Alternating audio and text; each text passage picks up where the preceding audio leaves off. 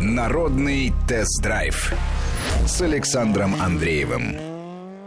Здравствуйте. Сегодня не совсем обычная программа. Будем говорить о российских дорогах и дорогах европейских. Прежде всего, итальянских. У нас в гостях итальянский предприниматель Массимо Маренго. Массимо, здравствуйте. Здравствуйте. Ну и э, дороги Италии особенно интересны, потому что, на мой взгляд, и не только на мой взгляд, мы сейчас в России движемся по направлению западному абсолютно. У нас меняются правила, меняются наказания за нарушение правил дорожного движения, и в целом порядка на дорогах становится больше. Но, опять же, западные варианты существуют разные. Если брать даже в той же Европе, очень по-разному вводят. Италия отличается от Франции, они обе отличаются от Германии, и везде э, в общем, есть свои плюсы, есть свои минусы. Э, мне ближе итальянский вариант, а вы, как человек, э, который имеет большой опыт вождения как на итальянских дорогах, так и на российских, так и на других европейских, можете сравнить и можете рассказать о том, э, чем, в чем отличие и где что-то лучше, а где что-то хуже. Давайте начнем с России. Вы здесь уже достаточно давно, водите больше 10 лет. Ну да, все верно, лет уже 15 почти. А как вам изменения, которые происходят в России на российских дорогах? Ну, изменения, по то, что я вижу, естественно, колоссальные даже, могу сказать, по все, что касается и правильно по э, дорожного транспорта, и даже по само городской системы, улицы, эстакады и так далее. Я хочу сказать, что моя точка зрения, это меняется на лучшую сторону, естественно. Э, значение, э, то есть ощущение изменения это чувствительно, и думаю, что это только перемена, которую все должны перетерпеть чуть-чуть, а потом будет все, все как в Европе, или ну, все более спокойно и даже регламентированная пробка, скажем так. Э, разница с Европой, э, несомненно, э, есть по несколько, точек зрения, и вы абсолютно правильно, когда говорите, что самый ближе манера вождения и пробка, и, дорож... и, дорож... и правила дорожного движения, они очень похожи в Италии и, и в России. Да, мне кажется, что в Италии достаточно такое а, легкое отношение к правилам дорожного движения, то есть не нарушают по-крупному, скажем так, а какие-то мелкие нарушения на них и сами итальянцы, и даже иногда полиция смотрят сквозь пальцы. Ну, тоже здесь совершенно верно. Э, то, что нас сближает с русским народом, это как раз вот это, э, как вы говорили, есть правила, но есть даже свое маленькое легкое исключение, по которым если, естественно, не должны быть безопасны для никого. Но если, например, там чуть-чуть, э, когда еще там оранжевый цвет, либо когда можно там чуть-чуть э, быстрее, чем на самом деле, в принципе, не так строго наказывают, не так строго штрафуют. Поэтому действительно, э, отличие от Германии, например, где все очень чрезвычайно строго и квадратно, э, здесь можно, и у нас в Италии можно как-нибудь жить чуть-чуть до грани правил, скажем так. И всегда повторяю, чтобы никому не навредить, это естественно. И, в общем, не будут наказывать строго за выезд за стоп-линию и тому подобное. И, кстати, вот что касается превышения скорости. Да, в Германии есть автобаны, там неограничена скорость, с другой стороны, в Италии превышают скорость где-то чуть-чуть, где-то даже не чуть-чуть на больших дорогах. И в этом плане тоже ведут себя ну, достаточно свободно водители. Тоже верно. Э, в Италии, в принципе, например, в город это, ну, в принципе, как и здесь, город 60, э, магистраль 90, за автобан где-то 130. Здесь приблизительно тоже. Иногда здесь, например, на большие дороги, как, э, которые ведут за территорию города, как, например, там в Ленинградке и так далее, можно даже 80 разрешено. И, в принципе, если даже здесь 80 можно, но до 100 тебе даже не камера даже тебе не сфоткает, не штрафуют. не штрафуют. Поэтому это довольно такой гибкая система, которая это гибкая очень часто приводит к, к разумным э, решениям, потому что быть слишком строго, особо такие метрополии иногда невозможно. Поэтому в Италии тоже, например, если чуть-чуть скорость преувеличивает, в принципе, у нас есть такие системы, тоже камеры, которые дают какой-то э, допустимость. Э, погрешность Погрешности, да, скажем так, небольшая. Естественно, например, на трассе в Италии разрешено 130, я стою на, посредине поля, э, полоса 150 км в час, и налево машина продолжает меня объехать.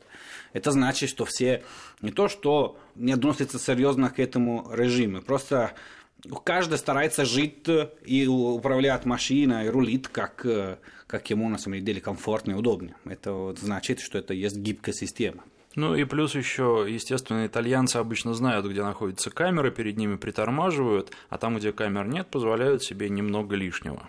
Ну, тоже есть, тем более есть все такие системы, в принципе, как радарные, чтобы, естественно, они нелегальны, поэтому... У вас есть... запрещено, да? У нас запрещено любой система, которая обнаруживает камеры, поэтому надо аккуратно. Но, в принципе, опять же, если все сделать разумно, обычно, когда есть большие моста или большие столбики, где можно зафиксировать камера, есть, скорее всего, возможность, что они там и находятся. Поэтому надо немножко потормозить. Э, и, в принципе, есть большая вероятность, что ты проходишь мимо э, без наказания. А что касается алкоголя, какое отношение в стране? Потому что э, все знают про итальянские вина, а вот что касается дорог. На самом деле стало гораздо хуже в плане и жестче плане, э, потому что у нас э, в странах, которые любят тоже там тусоваться, гулять, и особо по выходной было, к сожалению, очень большими аварии и трагедии, которые были из-за того, что было слишком легкомысленное отношение к опьянению за рулем. Поэтому привело этому к уже более строгий режим, почти как в России, то есть э, уровень допустимый алкоголь это очень низкий, и особо на выходной очень э, большие проверки, прямо стоит как типа пост милиции, который очень похоже, как здесь стало. То есть выходной я, если честно, э, люблю водить, люблю тоже выпить чуть-чуть вино, потому что это Э, наша, наша культура, даже скажем, во время ужина, и в Италии, и в Москве перестал строго ездить на машине вечером, э, если там куда-то еду, особенно выходной, потому что это правильно, и потому что действительно заметил, что после того, что было вот это увеличение, э, проверка было действительно поспокойнее на улице. Поэтому, в принципе, считаю, что это хорошо, что нельзя быть пьяным за рулем. Давайте вернемся в Россию. Когда вы сюда приехали, а, что первое на дорогах бросилось в глаза, а, что вам показалось странным и что отличалось от Италии? Во-первых, как э, житель в Москве, мне стало э, странным и э, интересным, в то же самое время огромным размером ваша дорога. То есть, если берете самый большой автобан в Италии, который, например, это Милан-Венеция или Милан-Рома, максимум у нас 4 полоса. У вас на Садовой, который городской улице, есть шесть по каждому направлению. И это для человека, который приходит, э, хотя я и не самый маленький город Италии, есть Турин, в принципе, это четвертый город в Италии, который это не маленькие деревни, но тем не менее вот это огромным, э, вот эти огромные дороги, это было для начала немножко тяжело, особенно по ориентироваться и так далее. Э, во второй очень, может быть, не все заметили, очень меня интересовало вот это полностью отсутствие, особенно большие дороги, возможность поворачиваться налево. То есть надо всегда направо, направо, типа, то есть э, очень редко можно поворачиваться налево. Скорее всего, это какая-то система, которая, чтобы облегчать пробка, но, по-моему, это сомнительная система. Ну, раньше левых поворотов было больше, сейчас практически все их в Москве убрали да. и строят э, магистрали и возможности каким-то образом там дальше или перед этим местом. Э, да, но для этого иногда придется, чтобы поворачивать налево километр дальше и потом вернуться обратно километр. То есть э, это сомнительная система, чтобы облегчать пробка, создавать его еще больше. Ну вот здесь, наверное, еще есть э, отличие россиян от итальянцев, потому что если э, в Италии поворот из одного ряда, то все и поворачивают из одного ряда, а в России могут поворачивать и второго, из третьего, и из второго, и из третьего, да, и тем самым как раз создают пробку. Да, есть такое. Ну, это, в принципе, тоже не, не критика, это просто замечанием немножко от, отличается от нас, в принципе. По... Ну, почему? Это может быть и критика вполне, потому что, а, наверное, неправильно поворачивать из э, второго и из третьего ряда, а, но вот каким образом у вас добились того, что э, все э, соблюдают правила и следуют разметке? Что-то делали специально для этого? Да, сделали, опять же, система камера, такой же система, как, в принципе, сейчас введено, э, который на м, полоса, которые для автобуса, например. То есть они фиксируют твое присутствие, и момент, если там есть стрелка, что можно поворачиваться налево, и ты на тот момент оказался посередине, где нельзя, тебе авто- э, автоматически э, камера зафиксирует, и ты получишь штраф. А большой штраф? Ну да, в Италии приличный штраф, э, сильно дороже, чем здесь. И еще там есть еще один проблема, что для э, много нарушений, кроме штрафа, у тебя там э, на система права с баллов, и каждое нарушение практически, кроме самым банальным, скажем так, у тебя минус один, минус два, минус три баллов. И это касается и нарушений, которые фиксируются камерами? Да, да, да. Особенно те, которые э, красный цвет, э, когда ты поворачиваешь налево, э, когда идешь прямо, когда можно было только поворачиваться либо налево, либо направо, и, потому что они, на самом деле, могут даже привести к ДТП, к аварийной ситуации. Поэтому все, что создает аварийную ситуацию, хотя бы легкая, это у нас, кроме штраф, приводит к меньше баллов на права. А сколько всего баллов, то есть э, сколько можно нарушать до того, как э, лишат прав? Баллов 20 э, можно нарушать до, когда ты в ноль. Если ты в течение года не получил ни одного штрафа, который привел к уменьшению баллов, ты зарабатываешь один баллов. Поэтому ты можешь даже находить, есть ты начнешь от 20, потом, если ты хорошо бьешь, можно накопишь там 3-4, вот 24, потом уже есть какой-то запас, который приводит к более легкому мысленному э, движению. Потом ближе к пенсии можно будет ну, да, да, оттянуться. можно уже там, типа гоняться как, как хочешь, где хочешь, в принципе. А, лишают прав надолго? Но опять же, зависит от, э, от нарушения и зависит даже от э, рецидива. Ну, естественно, если, например, тебе первый раз э, тратил все баллов до ноль, сразу не лишают, но ты обязан будешь еще раз как автошкола. То есть ты должен м, участвовать на какие-то уроки э, и по законодательству, и по правилам дорожного движения и так далее. Поэтому как первый шанс они тебе оставляют вот это возможно. Второй раз э, ты должен ее полностью снова сдавать. И еще раз они могут, э, например, снимать права, лишать э, как раз от алкоголем, от скорости и так далее. И тем больше э, ты э, скажем так, э, норма, тем больше тебе лишают прав. А вообще сроки от и до, потому что у нас где-то от 4 месяцев, и, Ну, у соответственно, нас, уже дальше э, почти у нас от 6 месяцев по поводу э, пьяный за рулем, от э, двух месяцев, если сильно преувеличение скоростного режима, и это даже зависит где. Если ты сильно преувеличишь скоростной режим в городе, где есть, ну, как здесь называется, населенный пункт, да, тогда больше штрафуют, потому что ты можешь там, типа, кого-то там... А если на трасса, если не ошибаюсь, от двух месяцев. То есть э, нарушения скоростного режима на трассе считаются менее серьезными и не приводят к таким, не приводящими к таким тяжелым Ну, смотри, последствиям, как сколько, в если городе. 220 на месте 130, естественно, тоже сильно надолго будут э, лишать прав. А, кстати, лишают прав, если э, зафиксировано нарушение камерами? Или это только э, когда Лиша- полицейские не, поймали? Не, не, лишают, естественно, тебе есть возможность оспорить э, решение через суд, мировой суд, через твой адвокатом, потому что все, что фиксируется через какие-то приборы, можно всегда спорить, потому что мало ли там тот раз плохо работал, мало ли что-то не так, я считаю, что это правильно, что ты можешь оспорить, потому что это не, категори- не категоричное решение, в принципе. А размеры штрафов все-таки а, да, насколько извините, велики? да, размеры штрафа, они очень большие, например, если от скорости, это минимум 150 евро, до, э, если сильно превысит, до 600 евро даже. Э, Если тебе, например, остановят пьяный за рулем, кроме того, что э, немедленным э, лишение прав, если не ошибаюсь, штраф где-то тысяча с чем-то. Естественно, я живу здесь уже давно, не все полностью. Мои данные, они могут быть ошибочным каким-то размером, но не, не, не Ну, колоссальным. но это- Последний ра- раз я был там, обсудил с другом, который адвокат, он мне рассказывал более-менее такие данные, поэтому они могут быть ошиба... ну, ошибочные, но не настолько. То есть всё это, не, не очень принципиально, потому что Да, да. понятно, что в разных европейских странах Да. разный уровень штрафов. Тем не менее, порядок э, чисел всегда интересен, потому что э, когда люди ругают собственные законы, они да, должны представлять, да. что происходит в других странах Говорят, и какие что штрафы трава у, у соседа зеленее.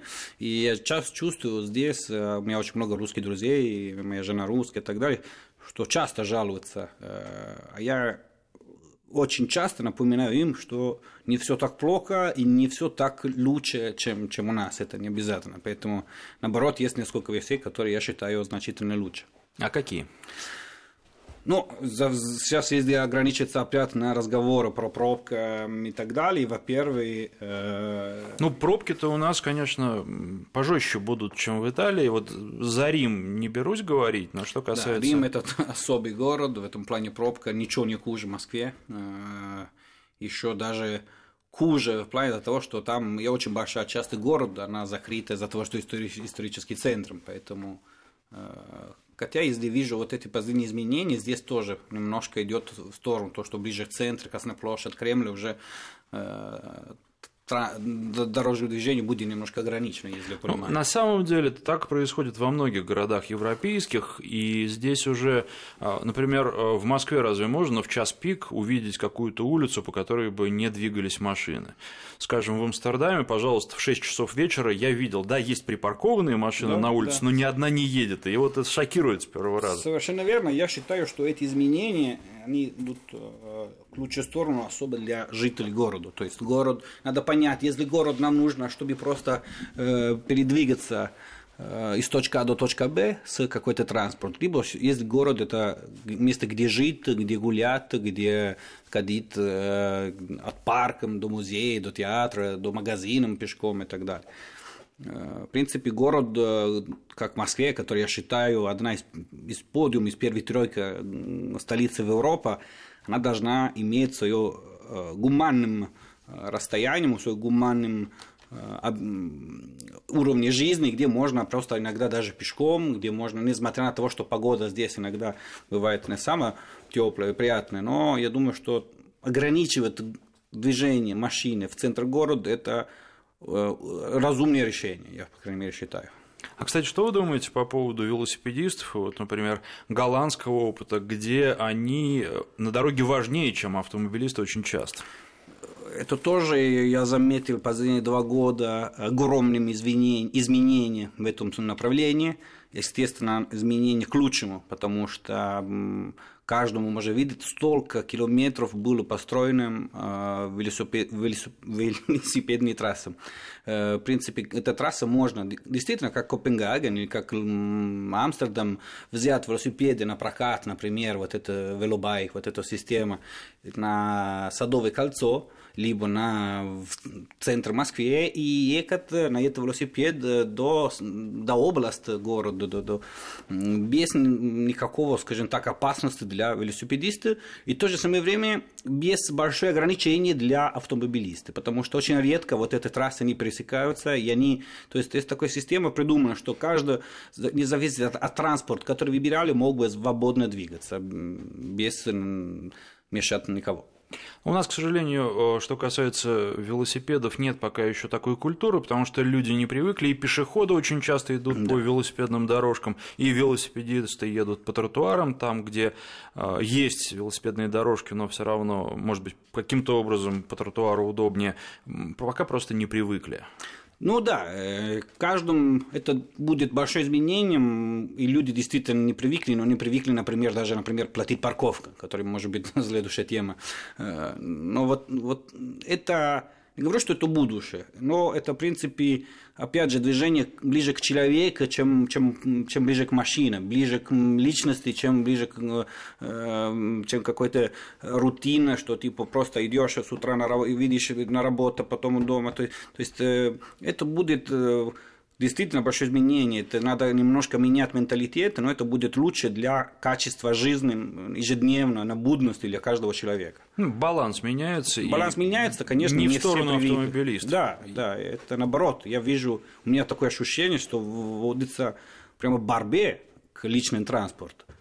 Не только против автомобилистов, но прямо к личному транспорту, потому что личный транспорт э, еще не забудем иногда даже, например, тема pollution, то есть э, грязнение воздуха. Ну, как-то в России пока это не главная Вообще тема. никак, не главная тема. Но это тоже, тем больше будут велосипедисты, даже если нет специальной системы, например, вот это бензина, европеат и так далее, тем больше велосипедисты, тем меньше машин. И это значит, что все равно улучшение воздухом и качество жизни для человека через несколько лет будет э, ощутимо. Ну, велосипедисты, кстати, жалуются на то, что трудно ездить без респиратора, и многие в масках ездят, да. потому что, конечно, на дорогах загазованность пока очень большая, несмотря на то, что все нормы там потихонечку вводятся. Нормы вводятся, и э, в Москве, несмотря на то, что это самый большой мегаполис Европы, потому что, по данным, которым известно, где-то там 13-14 миллионов декларировано, плюс Никто 2-3. точно не знает. Ну, типа от 14 до 16, скажем так, да. Очень не грязный воздух. Потому что, во-первых, очень много зелени в Москве, очень большое, большое количество, э, даже внутри самого города, большие парки, как парк культуры, филии, э, то есть очень много, и это э, тоже чистит воздух. И э, в отличие от Европы, здесь это огромная сплошная равнина. Поэтому только-только появится немножко воздуха, вот этот воздух очищает, э, вытаскивает с собой на разные направления вот это грязнение. Поэтому, но я понимаю, что если ты идешь где-нибудь э, где-то с Кутузовски на велосипеде, может быть тяжело дышать, естественно. А, ну, наверное, нет смысла спрашивать, любят ли итальянцы автомобили. А, в Италии всегда можно увидеть очень много итальянских автомобилей. Да. Это традиция или это просто выгодно, потому что они дешевле? Я думаю, немножко и то, немножко другого. Во-первых, сейчас в Италии очень дорого э, нефть. Э, и бензина очень дорого. Почти, размер почти три раза дороже, чем здесь. Понятно, что Россия является как страна-производитель, поэтому всегда так, в принципе, дешевле, чем... Но э, итальянские машины, по, кроме суперкаров, как Ferrari, Maserati и так далее, они в основном малолитражные когда говорим итальянская машина, можно спокойно говорить, говорим о Фиатом, поэтому там остальное 1.2, 1.4, 1.6. Ну, Альфа Ромео часто встречается. Авто Ромео тоже часто встречается, но тоже Авто Ромео, последние Авто Ромео, городские, скажем так, они, кроме специальной версии, они не, не очень большой объем. Э, это тоже э, во-первых, там не зависит только сколько стоит бензина, но еще от э, налогообложения. То есть, тем больше у тебя э, объемом двигателя, тем дороже твою, э, твои налоги. Ну, то есть э, система такая же абсолютно, как в России. Абсолютно. Мощный двигатель, да. Э, платишь да. больше, вне зависимости там, от э, аварийности. То есть говорят, что нужно привязывать, у нас это страховка, в первую очередь страховку к человеку, к водителю, а не к машине, но в Италии вот такая система, да, связанная да, да. с мощностью двигателя. Да, абсолютно. Ну, тоже, в принципе, Правильно, потому что, опять же, тем большой двигатель, тем больше он э, грязнит воздух тоже, например. Почему человек, который вообще идет пешком, он должен платить то же самое налоги, чем человек, который грязнит больше воздух, использует э, дороги. Этому значит, что эта дорога рано или поздно надо ремонтировать. И это. Поэтому я считаю, что это система тоже правильная, что у кого больше мощная машина, даже потому что часто значит, что тем мощнее машина, тем у человека хорошо, потому что и поэтому ничего страшного, что он платит чуть-чуть больше, чем у других, в принципе. Ну и вот еще, наверное, это общеевропейская черта, и в Италии это тоже заметно, достаточно много старых машин. Да, да, тоже. Эм, я думаю, что тут связано не только того, что э, люди, они консервативны, э, но даже очень часто зависит от э, уровня жизни, который не секрет, последние годом сильно хуже стало там, в плане кризиса, в плане сколько люди могут зарабатывать, э, возможности покупателя, э, средний покупатель уменьшалась, поэтому если раньше машина каждый менял каждые 4-5 лет, э, сейчас эта машина остается гораздо больше времени. Напоминаю, что у нас в гостях итальянский предприниматель Массио Маренго. Мы говорим о дорогах России и Италии, об их специфике. Сейчас прерываемся на новости, после них продолжим. Народный тест-драйв с Александром Андреевым.